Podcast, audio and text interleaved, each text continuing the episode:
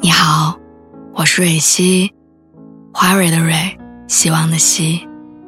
今天你还好吗？你可以在微信公众号和微博中搜索“蕊希”，每天晚上我都会用一段声音陪你入睡。听完今天的故事，祝你晚安，做个好梦。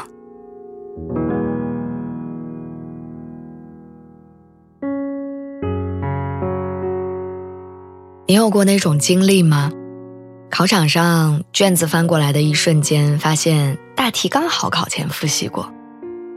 一场本来不想去的社交，结果偏偏遇见了后来可以共度一生的人。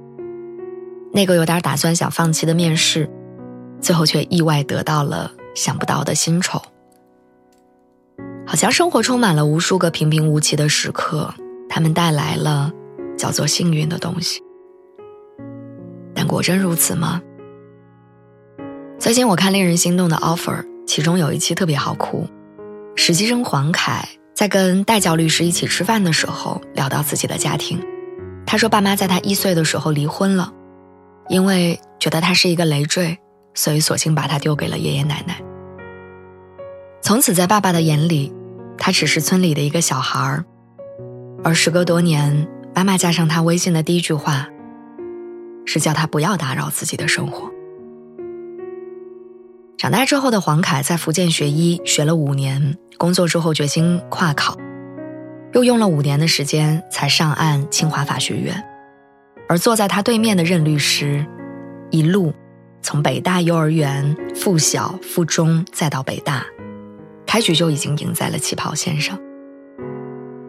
就像评论里说，人律的起点。黄凯走了二十八年，但这二十八年，终归还是让同样优秀的两个人，坐在了同一张饭桌上。不是每一个人生来都拥有一手好牌的，可总有人身陷泥泞，也不忘救自己于水火。他们把人生看成一场跟时间的较量，然后用自身的努力，用耐心，坚韧。逆风翻盘。事实上，水到渠成本就漫长，但生命不会辜负任何一个蓄力的人。其实，在此之前，我以为经济的差距已经让这个时代很难出现励志的故事了。似乎好的人总是向好，而辛劳的人也注定逃不开苦难。但这期节目给了我很大的力量。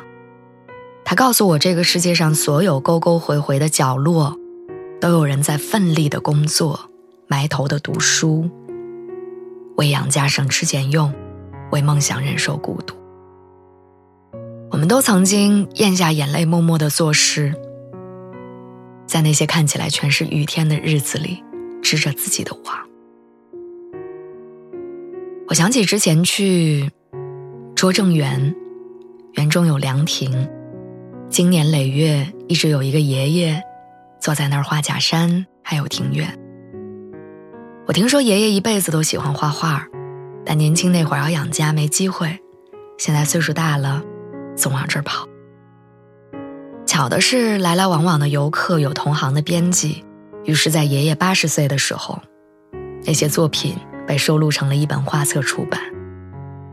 而我路过凉亭的时候，他正在用含混的发音给身边人讲，这张画的哪个角落，那张又是什么样的季节？好运的确不会轻易来，他甚至不会用你认为的形式敲响你的门，但所有的好运都会蕴含着同样的一个真理，就是时间。